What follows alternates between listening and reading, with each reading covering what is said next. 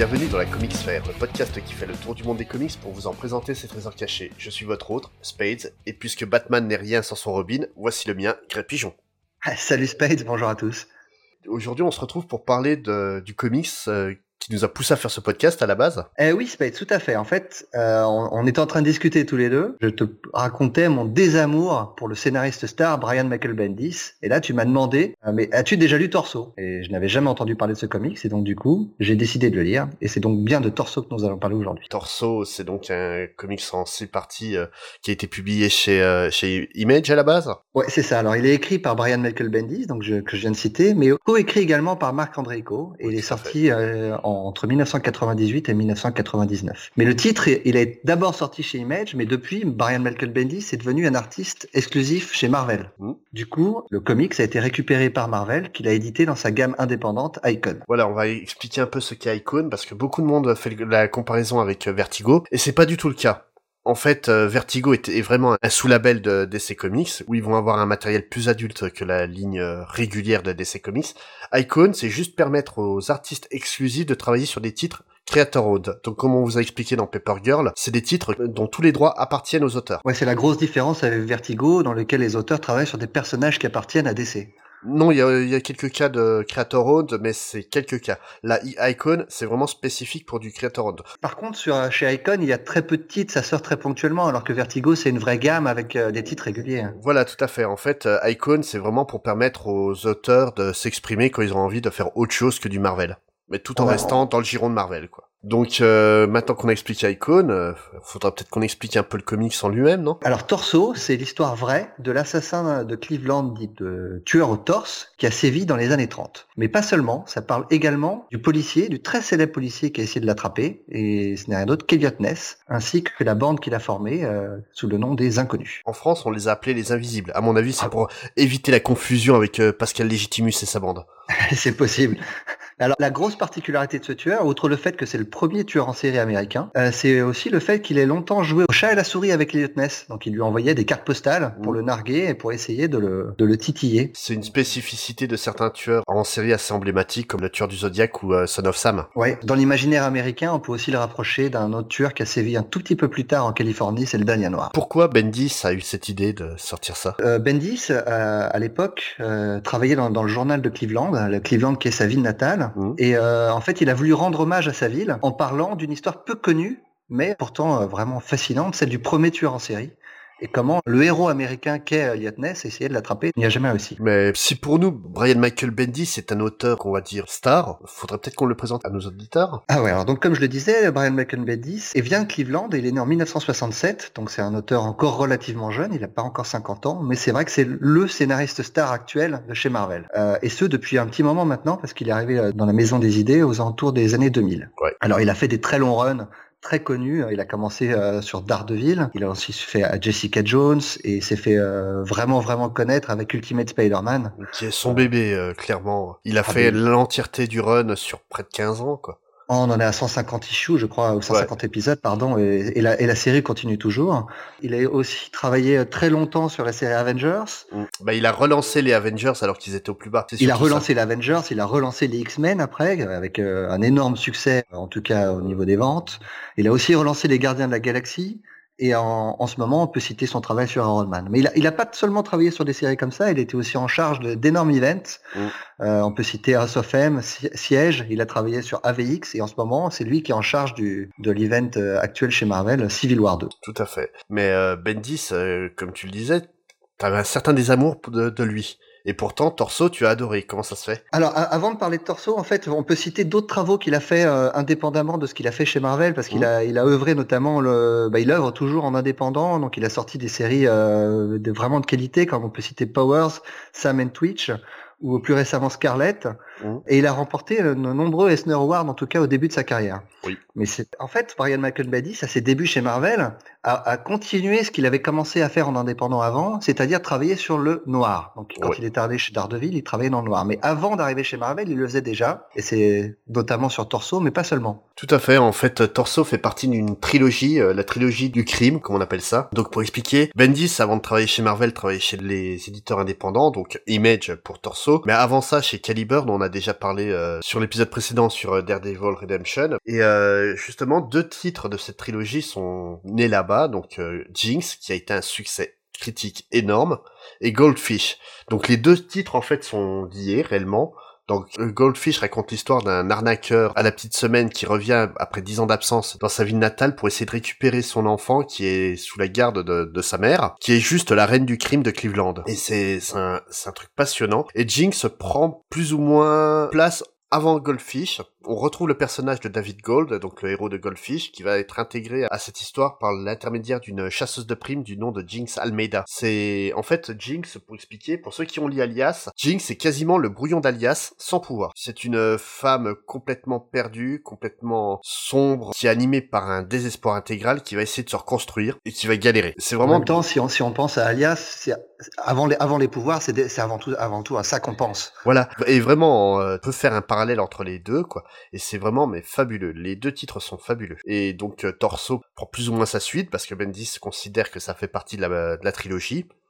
D'ailleurs, Torso était sorti à la base sous le titre de Torso euh, Jinx Story. À la différence près que Torso est inspiré d'une histoire vraie. Voilà. Ce qui n'est pas le cas des autres. Et, qu'on n'a aucune connexion à part le fait que ça soit Cleveland. D'accord. Mais par contre, Torso se passe dans les années 30. Est-ce que c'est le cas des autres comics? Et Du tout. C'est plutôt, on va dire, contemporain pour l'époque où ils ont été publiés. D'accord. Et c'est assez drôle d'ailleurs parce qu'il se permet de se mettre en scène euh, directement dans Jinx. Euh, Brian Michael Bendis, un des personnages, a carrément son visage. Et le pire, c'est qu'il se fait passer pour, euh, bah, on va dire, le gros con de service. C'est, il se donne le rôle d'une pourriture intégrale. Il faudrait, le, il faudrait le faire lire à tous ceux qui détestent Bendis en ce moment. Oui, c'est, c'est quelqu'un qui a beaucoup d'humour. C'est quelqu'un qui est très fidèle en amitié. On en parlait euh, précédemment sur Daredevil avec sa, sa relation avec Alex Maliv et avec tous ses potes de l'époque Caliber. Avec qui il travaille presque presque tous encore maintenant. Oui, hein. euh, ah bah David Mack euh, est encore un de ses meilleurs amis. Euh. Alex Malif qui travaille toujours avec lui. Voilà.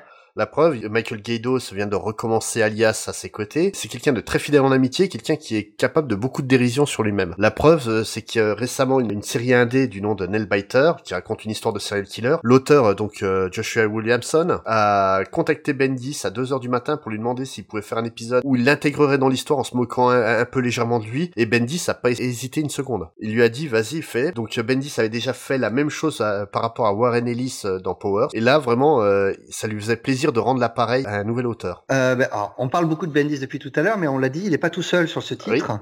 Euh, il y a aussi Marc Andreiko. Tout à fait. Donc euh, Marc Andreiko, lui aussi originaire de Cleveland, comme Brian Michael Bendis, c'est un ami personnel de Brian Michael Bendis et qui s'est fait connaître euh, grâce à un comics indé publié aussi chez Caliber qui s'appelait The Lost. The Lost, c'est une histoire, une suite de Peter Pan où Peter est en fait un vampire qui se prostitue pour attirer des pédophiles pour se nourrir de leur sang. c'est très très original comme concept. La, la série mérite un coup d'œil, hein, j'avoue. Donc Marc Andreiko, c'est un auteur euh, qu'on voit peu. Il travaille euh, régulièrement, mais c'est pas vraiment un grand nom. Sa spécificité, c'est d'être homosexuel, de le revendiquer et de militer pour la cause homosexuelle.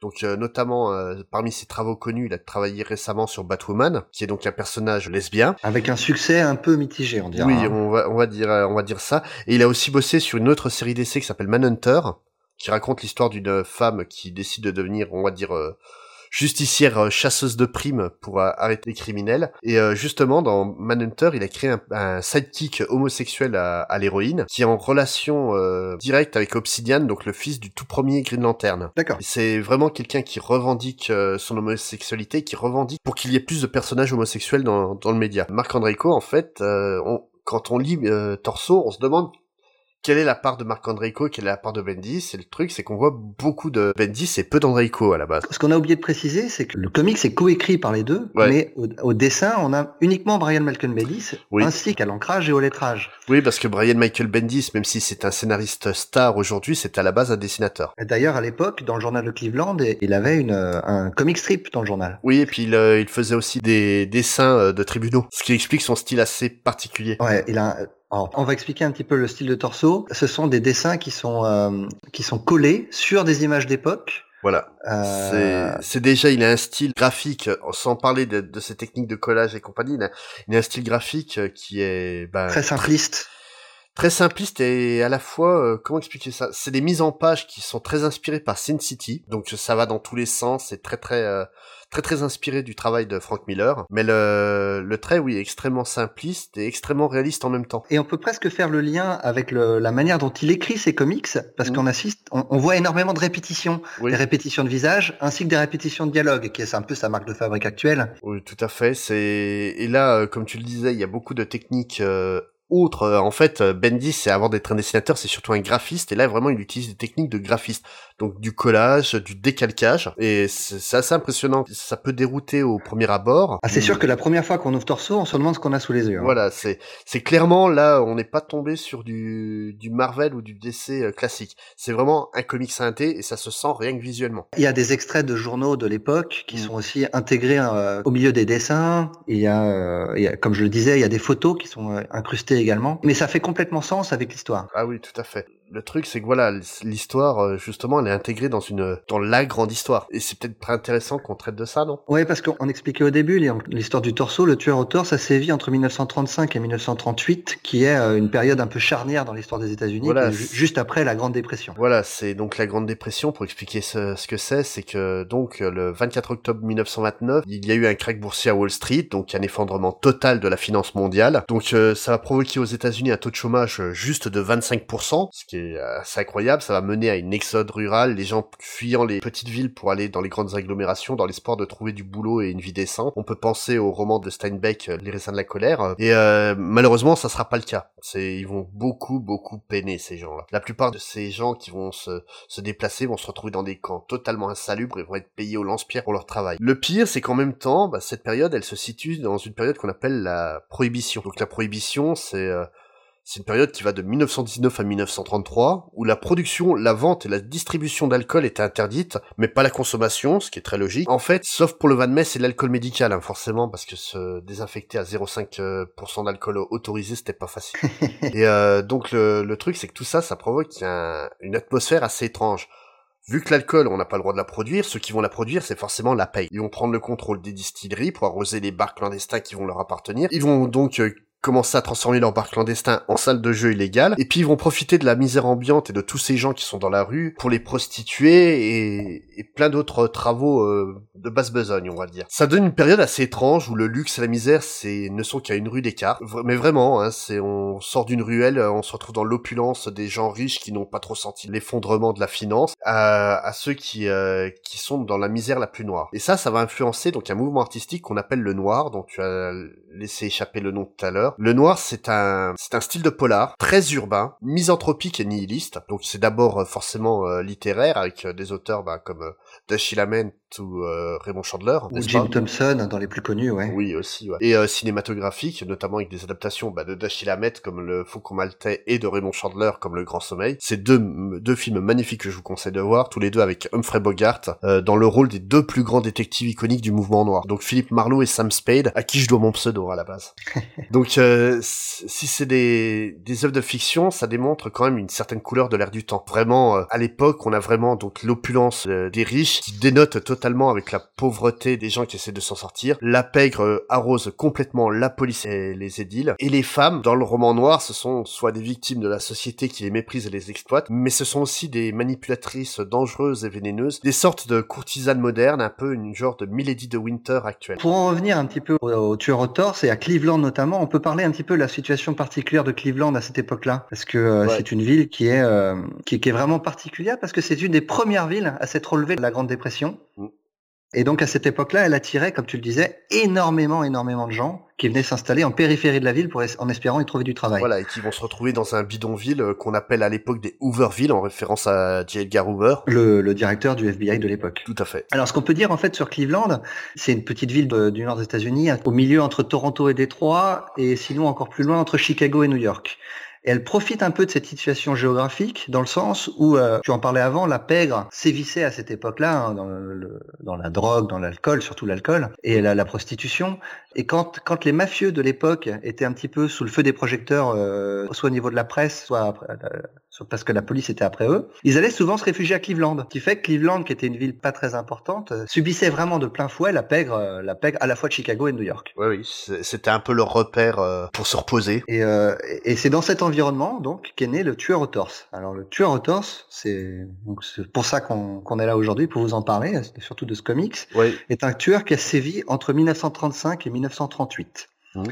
En tout, on ne sait pas vraiment combien de personnes il a tué. On sait pour l'instant que 12 crimes lui sont officiellement attribués, mais on estime qu'il en a probablement tué plus de 20, voire aux alentours de 30. Mais comment ça se fait justement qu'on n'arrive pas à déterminer son nombre de victimes? Alors, non seulement on a, on a, du mal à déterminer le nombre de victimes, mais en plus les victimes qui ont été retrouvées, seulement deux ont pu être identifiées. Et pour ça, il y a deux raisons. La, première raison, c'est que le tueur au torse, comme son nom l'indique, ne laissait pas grand-chose de ses victimes, généralement il laissait un torse. Voilà. Donc à l'époque, c'était, on est bien avant la police scientifique. Hein, il n'y a pas de pas d'empreinte digitale, pas de pas de fichier d'empreinte digitale, encore moins d'ADN. Donc là, il y a, souvent, il y a, on avait juste les torses avec les marques distinctives sur le corps pour essayer de reconnaître les victimes. Oui, puis euh, quand il laissait d'autres bouts de, de personnes, c'était pas la même personne. Voilà. C'est une technique. Il y avait un, un, torse de femme avec une tête d'homme euh, et, et ainsi de suite. Ou alors une des torses avec des bras et des jambes mais d'autres corps. Mmh. La deuxième raison, c'est qu'aussi les victimes qu'il choisissait faisaient partie de ce fameux bidonville dont tu parlais. Oui. Donc du coup, c'était des gens qui n'étaient pas officiellement résidents à Cleveland, donc qui connaissaient relativement peu de personnes, à part les autres habitants du, du bidonville autour d'eux, et, et c'était des gens qui étaient sans arrêt en mouvement. Donc personne ne se connaissait vraiment. Donc quand quelqu'un disparaissait, on savait pas si c'était parce qu'il était, il avait disparu ou si c'est parce qu'il était allé dans la, dans la ville suivante.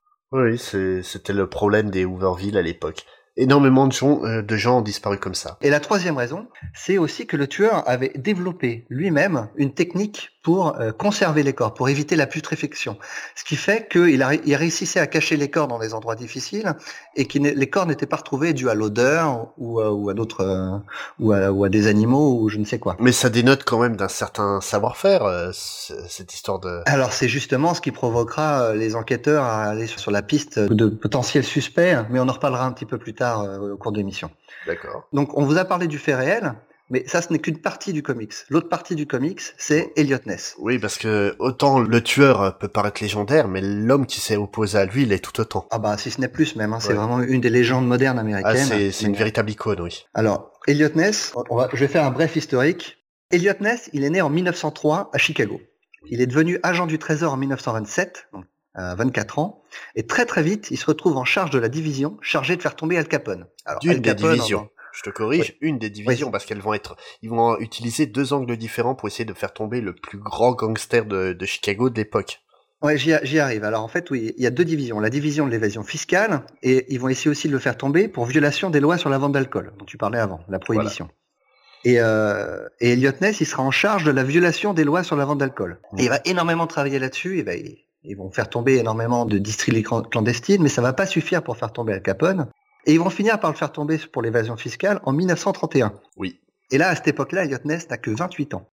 Et il va réussir à faire condamner Al Capone pour 11 ans de prison, avec 22 cas de fraude fiscale et surtout 5000 violations des lois anti-alcool. Juste ça. ouais, ouais. Et encore, ça doit représenter qu'une petite partie de... Tout à fait, mais l'histoire euh, de ce combat entre euh, entre Al Capone et Elliot Ness est, juste légendaire. Je vous conseille de regarder le film de Brian De Palma, euh, Les Incorruptibles. Sinon, euh, je, je, peux vous conseiller aussi, si vous êtes intéressé par cette période, de regarder toute la série euh, Boardwalk Empire et la dernière saison notamment elle retrace justement la chute d'Al Capone. Mais là, justement, tu parles de Chicago, mais il faut peut-être revenir sur sur Cleveland. Ouais. Alors en fait, suite à ce succès, Elliot Ness, il a essayé de rentrer au FBI, mais Hoover, à cause de la énorme notoriété dont bénéficie euh, Elliot Ness à l'époque, refuse son adhésion au FBI, probablement par jalousie. Et du coup, euh, Elliot Ness se retrouve avec une offre d'emploi de la part du maire de Cleveland pour prendre la tête de la sécurité publique de la ville. Alors la sécurité publique, c'est à la fois le département de police, mais aussi le département de, des pompiers. Et une fois arrivé à Cleveland, qu'est-ce que va faire Elliot Ness? Ce qu'il sait faire de mieux, il va faire le ménage. Il va essayer de nettoyer toute la corruption de la ville. Et il y a de quoi faire. Ah oui, bah, comme à Chicago. Hein.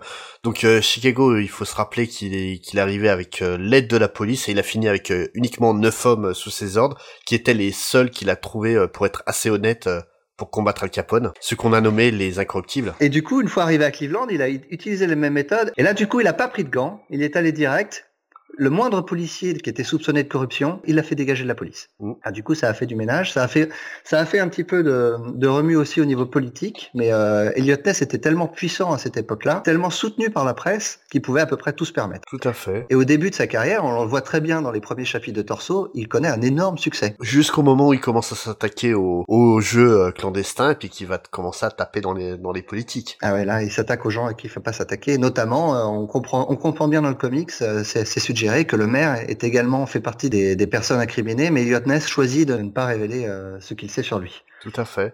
Mais euh, justement, comment arrive Torso, euh, enfin le tueur au torse dans cette histoire? Alors, assez rapidement dans le comics, des premiers corps sont découverts, et au début, Elliot Ness se désintéresse complètement de, de l'affaire. Ça- Voilà, c'est pas ce qui l'intéresse, lui. Dans le comics, on va suivre en fait en parallèle la montée de Elliot Ness et l'enquête menée par euh, Simon et Mirlo, donc les deux flics qui étaient chargés de l'enquête à l'époque. Elliot Ness va devoir s'intéresser au cas uniquement dû à la pression des hommes d'influence de, au- à, à la mairie. Parce que euh, il y a une énorme pr- pression euh, de la part de la presse, notamment, euh, sur le fait qu'il y a un tueur qui sévit dans la ville et que la police ne fait rien pour essayer de l'attraper. Bah, c'est surtout qu'en fait, Cleveland devait organiser la convention républicaine et que du coup, ça faisait tâche d'avoir un grand événement politique avec une ville où quelqu'un sévissait et provoquait des morts que même Hitler déclarait comme étant un signe de faiblesse de l'Amérique. Donc euh, Elliot Ness s'intéresse au cas et euh, donc il, euh, il s'intéresse à ces deux policiers qui travaillent sur ce cas, Simon et Marlowe, et en fait il réalise qu'il n'a jamais entendu parler d'eux. Donc c'est plutôt bon signe. Dans son cas, ça veut dire qu'il les considère pas comme des euh, comme des corrompus. Et là, euh, c'est c'est un petit peu le début de la fin pour euh, pour Elliot Ness parce qu'il va aller d'échec en échec et de euh, déception en déception sur ce cas. Ils vont, alors on va pas vous raconter le, le, le dénouement du comics. De toute façon, le bon, le cas est réel, mais il se passe des choses le comics qu'on peut pas vraiment révéler. Et on peut dire que Elliot Ness va commettre erreur sur erreur, mais en même temps, il va pas non plus avoir le soutien de, de sa hiérarchie, ce qui va faire que Non, bien euh, au contraire, ils vont plus lui mettre des, des bâtons dans les roues d'ailleurs. Ouais, carrément. Et on peut mettre en parallèle à, à- à l'échec qu'il a avec ce, ce cas, aussi à l'échec qu'il va avoir dans sa vie personnelle, parce que c'est un bourreau de travail, et du coup, ça va complètement euh, contribuer à détruire son mariage. Et ça, c'est sa spécialité quand même, détruire, euh, détruire ses mariages, vu qu'il a été marié plusieurs fois. Ah oui, il a été marié plusieurs fois, et à chaque fois, ça n'a pas fonctionné. Alors, on peut, on peut expliquer l'échec de son premier mariage au, au tueur au torse. Euh, Ses mariages suivants, ce sera peut-être plutôt dû à l'alcool, ce qui est assez euh, Ironique. quand euh, on sait euh, à quel point il a dé- dévoué une partie de sa, sa carrière, en tout cas à la lutte contre l'alcool. Mais une fois sa carrière à Cleveland terminée, c'est vrai qu'il aura du mal à rebondir. Il sera sans le sou pendant longtemps. Il écumera les bars dans lesquels il racontera ses exploits à qui voudra bien l'entendre. Il a une fin de vie un petit peu pathétique. Il va mourir assez jeune, à 54 ans, d'une crise cardiaque. Et euh, dans l'anonymat complet, complet et sans le sou. En fait, son énorme notoriété explosera quelques mois après sa mort à l'apparition euh, posthume de son autobiographie, euh, qui sera très très fortement romancée. Bah, c'est un peu euh, une habitude américaine. C'est souvent les grandes légendes de l'Ouest euh, comme euh, Buffalo Bill ou, euh, ou Wyatt Earp en fait faisaient rédiger leur mémoire par d'autres et c'était embelli pour donner une véritable légende. Et justement, c'est ce qui fait l'intérêt d'Eliot Ness dans la culture américaine, c'est que on avait perdu toutes les icônes de l'Ouest. On n'avait plus aucun survivant de, de cette époque et que Elliot Ness est en quelque sorte la première véritable icône de justice euh, américaine du XXe siècle. C'est vraiment quelqu'un qui qui va être euh, un héros mythologique quasiment. Là où l'Amérique essaie de créer son histoire, Elliot Ness fait partie de l'histoire. Et d'ailleurs, on peut citer la très célèbre phrase de l'homme qui tua Liberty Valence si la légende est plus belle que l'histoire, imprimez la légende. Et c'est vraiment vraiment le cas pour Elliot Ness parce que euh, à la- à l'apparition de son livre, en fait, lui, il avait écrit un synopsis de 21 pages dont l'écrivain en a fait un, un roman. euh, donc il a complètement brodé autour de, de ça pour faire euh, pour faire une légende autour d'Elliot Ness. Ah, les incorruptibles, oui, c'est vraiment, euh, comme tu le dis, c'est une légende. Ça a donné une série télé, ça a donné, euh, ça a donné plusieurs films. C'est vraiment euh, Ness, c'est un, vraiment, c'est un super héros vivant, euh, vivant quoi, euh, comme il le raconte. C'est d'autant plus étonnant parce que euh, quand on sait ce qu'il a fait pour la ville de Chicago, à sa mort, aucun journal de Chicago n'a relayé sa mort. Et Bendis, quand il s'est intéressé au cas du tueur au torse, en fait, il a eu, il, vient de la ville de Cleveland, donc lui, il connaissait l'histoire, mais il s'est rendu compte que cette histoire était très peu connue. Et c'est, probablement lié au, au fait que justement, euh, c'est un gros échec pour Elliot Ness et euh, on, Et on ne on fait, on pas fait les pas héros. une légende. Voilà, on, fait, on ne fabrique pas une légende autour d'un échec. Et voilà. Et mais le, le truc qui est absolument saisissant, c'est que Torso, parce qu'on en a très peu parlé jusqu'à présent, quand même, c'est une histoire incroyable. On va expliquer, un, on va expliquer un peu plus en avant vraiment l'histoire. Donc on a d'un côté Elliot Ness qui essaie de faire sa montée euh, à Cleveland. On a deux flics qui se retrouvent sur une enquête dont ils ne comprennent rien avec un tueur qui a des méthodes qu'ils ne comprennent pas. Comme le cite à un moment euh, Simon durant une, une autopsie, la seule fois où il a entendu parler d'un cas comme ça, ça a été en 1889 à Londres, le fameux cas de Jack l'Éventreur. Et d'ailleurs, Torso, on pourrait le rapprocher beaucoup de From Hell, la bande dessinée de Alan Moore euh, sur Jack l'Éventreur, en cela que, voilà, Bendis et Andreiko ont mené leur enquête pour essayer de reconstruire l'histoire. Ils exposent une théorie sur la, la culpabilité de quelqu'un sans pouvoir dire que c'est la vérité. À la grande différence de From Hell, c'est que la théorie de Bendis semble être avérée, alors que celle d'Alan Moore est complètement fantasmée. Le truc, c'est que Alan Moore prend un, donc une véritable identité pour son coupable, et que là, donc, euh, Bendis et Andreiko ont décidé de changer le nom pour éviter toute poursuite par les descendants de cette personne supposée. Bendis l'a lui-même expliqué en préface euh, du bouquin. On peut juste révéler que ce, cette personne qu'on va voir dans, dans, le comics, effectivement, est très rapidement euh, soupçonnée par les policiers du fait de son euh, de son profil, notamment des études de médecine qu'il a pu euh, qu'il a pu avoir. Voilà. Tu l'as dit toi-même, Bendis, t'avais du mal avec, et là, t'es carrément tombé amoureux de ce, de ce bouquin au point que t'as envisagé de faire un podcast avec moi pour, pour qu'on en parle.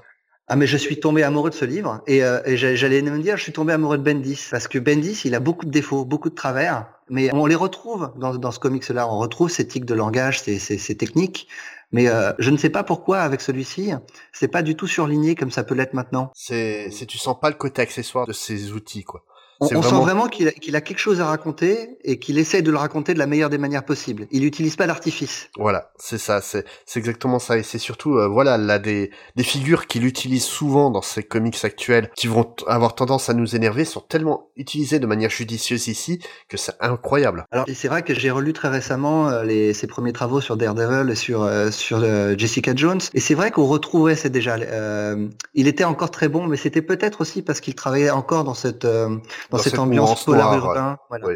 Alors que ce qu'il fait maintenant sur le super-héros, euh, ce, ce style-là, en tout cas, moi, ne me convient pas autant. On est bien d'accord, mais justement, parlons un peu plus de ces techniques de narration. Alors, c'est très particulier dans Torso il y a des techniques de narration et des techniques visuelles. Alors, mm. Euh, les techniques de narration, on les connaît. Il utilise énormément la, la euh, les dialogues. Il est extrêmement fort pour caractériser ses personnages. Et euh, il va utiliser des, répétitions de dialogue pour insister sur des points qui lui tiennent vraiment à cœur. Ouais. Et c'est aussi euh, au niveau de la narration, ce qui est très fort, c'est euh, une technique qu'il utilise souvent, notamment dans Power, c'est quand des flics doivent mener un interrogatoire, on va avoir une pleine page, donc euh, une double page pour les, néophytes, plein de petites cases où ils vont interroger différentes personnes et on va avoir des réponses très brèves de ces personnes-là. Et là, il l'utilise et c'est même, euh, à ma connaissance, la première fois qu'il qu'il utilise cette technique euh, sur Torso. Dans Jinx et dans Goldfish, j'en ai pas trouvé trace. Et le, truc, c'est que habituellement, ouais, l'effet est sympa, mais là, c'est utilisé à un moment, donc les deux flics sont à la recherche d'un suspect et c'est utilisé d'une manière absolument incroyable où en fait on va avoir une multitude de visages qui vont répondre la... négativement aux policiers jusqu'à ce qu'il y en ait un qui réponde de manière positive. Et c'est vrai que ça amplifie vraiment le caractère rébarbatif du travail du policier. Et, et justement, le, le, juste après les, le positif, c'est surtout en fait les cases sans dialogue avec les doigts qui se tendent vers une fameuse euh, maison. Voilà. Et c'est absolument saisissant les faits. Et c'est pas c'est pas le seul, la seule technique qu'il utilise. On peut aussi citer le, notamment le, on en a parlé, la chute d'Eliot Ness. À quel point en fait à chaque fois qu'Eliot Ness est mis en avant, il va le dessiner en contre-plongée pour oui. vraiment le montrer toute sa puissance. Alors que moment où euh, Elliot Ness est en difficulté, on va pas révéler, mais en, notamment euh, les situations avec les politiques, euh, Bendis va utiliser le fait, euh, va, va, retourner les cases, qui fait que pour continuer à lire le comics, on va devoir retourner son comics soi-même et on va se perdre dans le comics un petit peu comme Elliot Ness se perd dans son histoire. Et moi, je pense notamment à une scène où justement Elliot Ness fait face au possible tueur et euh, qu'ils ont un dialogue euh, ensemble cette séquence est absolument saisissante. On sent la manière dont, dont le suspect le manipule et le piège ah. complètement. C'est ahurissant. Et c'est là où Bendis fait vraiment preuve de maestria, puisque au début de l'entretien, justement, la, la, la, narration est assez classique. On voit euh, plan contre plan, euh, où on voit euh, Elliot Ness interroger le, le, suspect. Et au fur et à mesure de l'avancée de l'entretien, le, les cases autour d'Elliot Ness se retournent pour montrer à quel point justement l'entretien se retourne en faveur du suspect. Ah, c'est brillant, brillant. C'est vraiment brillant. Hein, et, euh... Mais est-ce que ça s'est bien vendu, Torso, à l'époque? Catastrophe. Et vraiment, il n'y a pas d'autre mot. Et surtout quand on pense au chiffre de vente que peut avoir Bendis maintenant. En plus, ça me fait d'autant plus mal parce que euh, c'est un comics que j'ai découvert maintenant, mais que j'adore vraiment au plus profond de moi. Et on, on, va vous donner quelques chiffres. Alors, la première, le premier épisode, sorti en 1998, s'est vendu à 3100 exemplaires. Mm. Un an plus tard, le dernier épisode, le sixième, s'est vendu à 2600 exemplaires. Donc, il y a eu peu de pertes, mais euh, on, a, on, a, des chiffres faméliques. Alors, en, comparaison, on peut comparer avec ce qui, se vendait énormément à l'époque. Euh, les titres les plus vendeurs, c'était les X-Men et euh, Spawn, qui était aussi chez Image, qui se vendait aux alentours de 130 000 exemplaires. Ouais.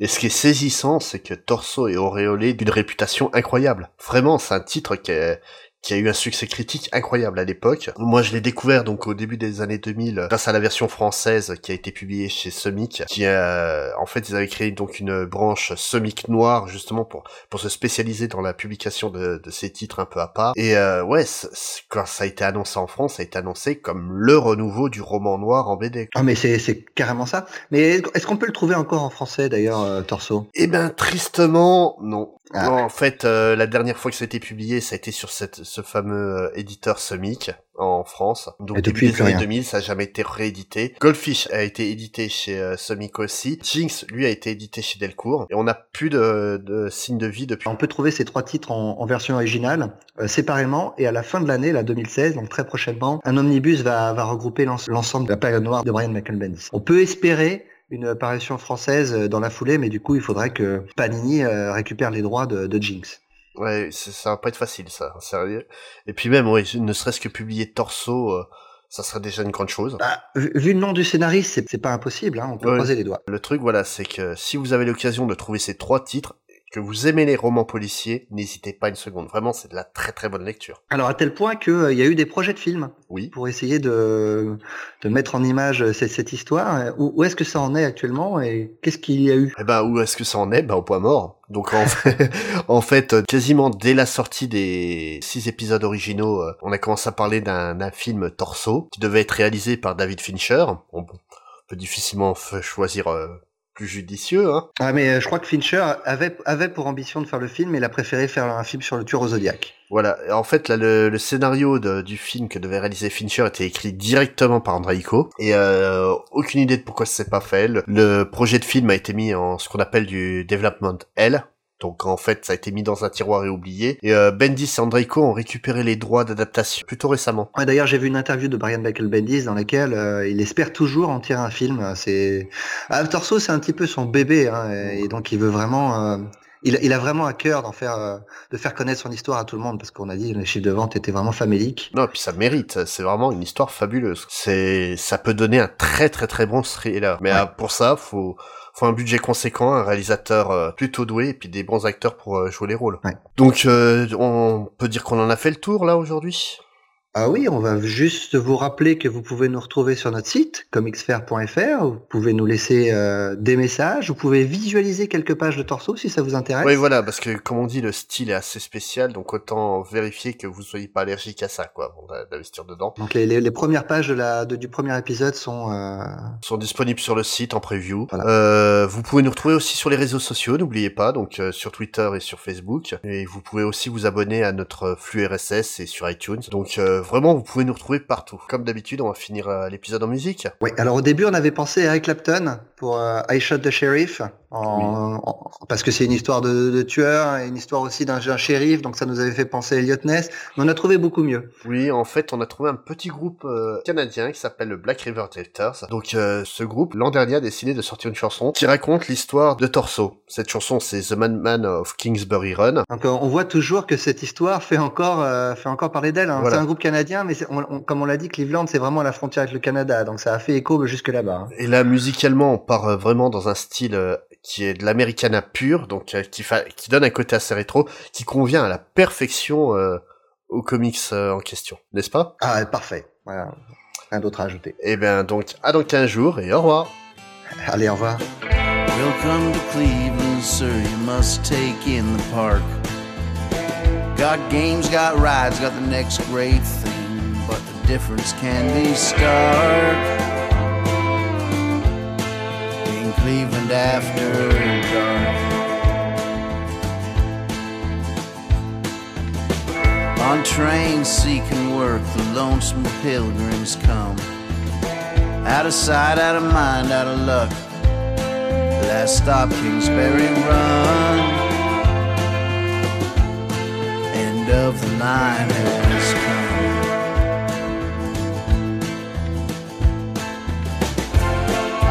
Children count to twelve. In a schoolyard right they hope will save them from losing their heads, losing themselves. To the butcher of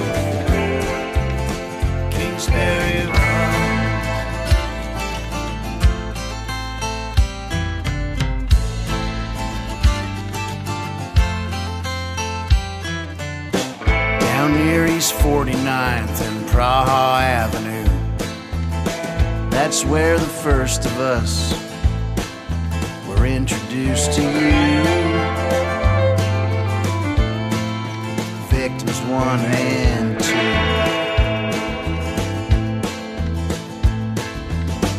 Then there's the lady of the lake mired down in muck. We're not sure she's one of us, and since 13 is bad luck, butcher's dozen we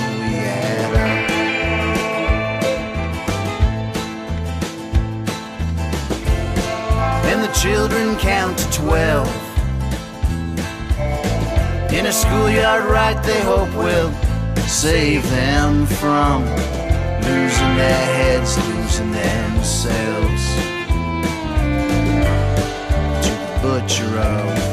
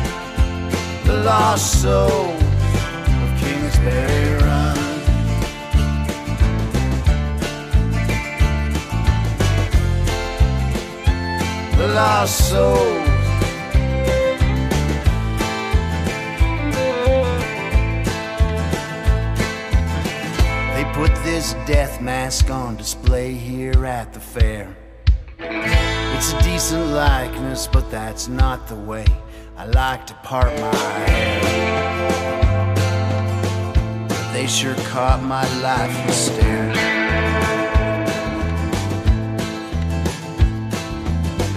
It was June of 36 when I joined the Butcher's Clan. My body scrawled with glyphs and acronyms that no one understands. They just call me the Tattoo Man.